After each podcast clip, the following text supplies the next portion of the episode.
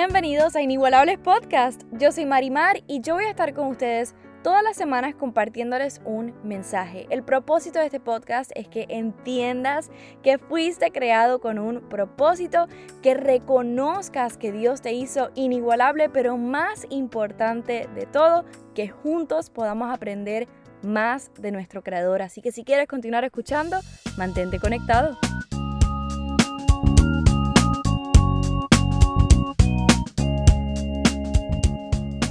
Estamos ya casi terminando esta serie de emociones.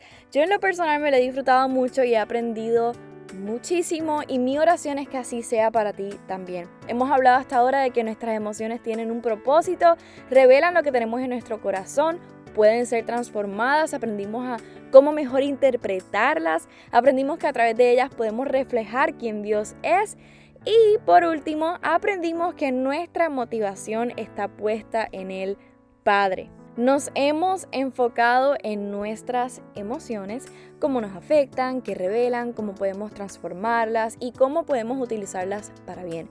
Ahora vamos a hablar de cómo nuestras emociones afectan nuestras relaciones. ¿Hasta en las relaciones son importantes?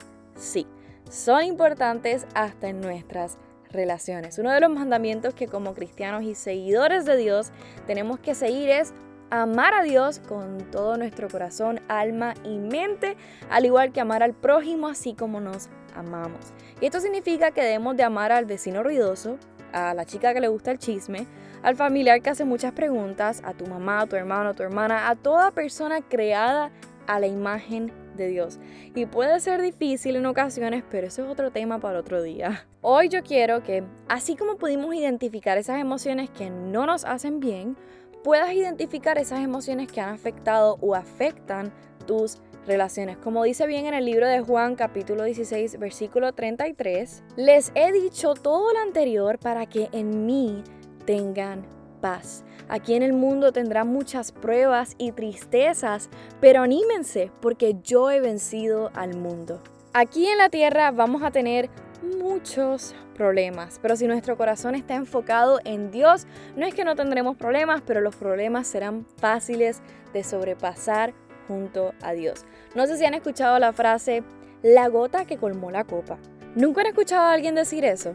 A veces en la vida vivimos de esta manera, aguantando, aguantando, aguantando, hasta que esa última gota cae y colma la copa. Toda paciencia, todo amor, todo perdón se va en ese instante y lo que sale de nuestras bocas es oscuro. Aunque no lo crean, nuestras reacciones pueden tener un impacto bien grande en la vida de las personas. Nuestras reacciones podrían levantar o derrumbar a alguien. La palabra dice que en nuestra boca está el poder de la vida y la muerte, pues tus reacciones pueden hacer lo mismo, darle vida a alguien o destruir a alguien por completo. La pregunta es, ¿qué hay en tu copa? Tal vez ese día te levantaste tarde, llegaste tarde a la clase, en el salón el profesor estaba de mal humor y te dio mucho trabajo, llegaste a tu casa y tu mamá te dice, mira, tú me puedes ayudar a hacer esto. Y te molestaste, reaccionaste feo, el levantarte tarde, el profesor, eso todo fue llenando la copa, pero el que tu mamá te haya pedido ayuda colmó la copa y reaccionaste tan y tan feo por simplemente una ayuda. Yo en lo personal tengo que levantarme y leer un devocional o entrar de lleno a su palabra o por lo menos escuchar una canción de adoración antes de hacer lo que sea que vaya a hacer. Y me he dado cuenta de que, por experiencia, si mi día no comienza con Jesús, mi día no será muy bueno, mis reacciones no serán las mejores, no seré muy productiva y mi manera de relacionarme no será intencional. Pero te vuelvo a preguntar, qué hay en tu copa. Si hablamos más de esta copa imaginaria, vamos a suponer que por cada situación que tengas, se llena de vino un poco más la copa. Y vamos así por la vida, llenando la copa, llenando la copa, dejando todo adentro, hasta que llegue ese día. Y esa última gota cae y cambia todo. Se colmó la copa. El vino mancha. Tus reacciones impactan y las palabras marcan qué hay en tu copa. Somos imperfectos, somos humanos y por eso nuestra copa no debería de llenarse de cada situación negativa, nuestra copa se debería de llenar de la verdad de nuestro Dios. En lugar de llenar esa copa de cosas negativas, situaciones, enojos, nuestra copa debería de estar rebosada de su amor, para que cuando tengas situaciones difíciles, lo que salga de ti sea bendición, no sea una mancha, sea algo que bendiga a esa persona, que tus reacciones den vida. Ahora, no estoy diciendo que no te puedes molestar o que tienes que estar feliz todo el tiempo. No, van a haber momentos difíciles, van a haber momentos de enojo, pero no deberías de permitir que tus reacciones dependan de la situación.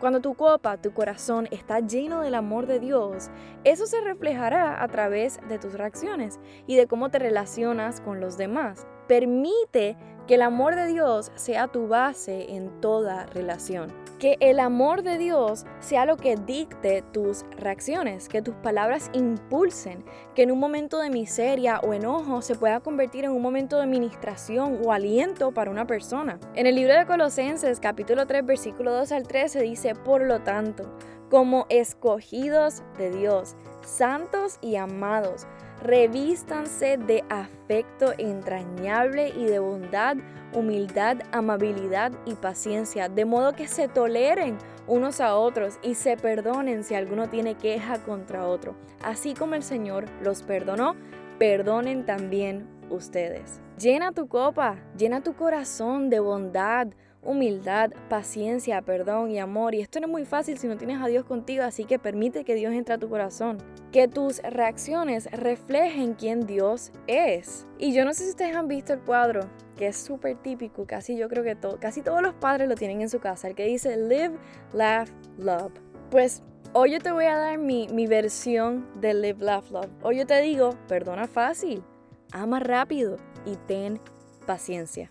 Trata de comenzar a ver las personas así como Dios los ve, para que en lugar de que caiga esa última gota, las personas puedan sentir la presencia de Dios en sus vidas a través de su relación contigo. Ahí donde estés, acompáñame en una oración. Padre, te damos gracias por este día, te doy gracias por todo lo que estás haciendo y por todo lo que has de hacer. Señor, yo te pido que este podcast pueda ser de bendición para esos que lo estén escuchando. Yo te pido que tú continúes transformando nuestras emociones así como lo has estado haciendo en estas últimas semanas, Señor.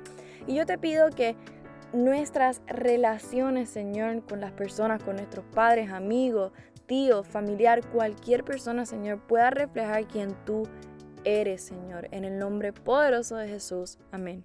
Espero te hayas disfrutado y que tengas una semana bendecida. Nos vemos en el próximo. Hasta luego. Síguenos en Spotify, Instagram y Facebook. Llegó tu día inigualable. Atrévete a vivir en el propósito de Dios.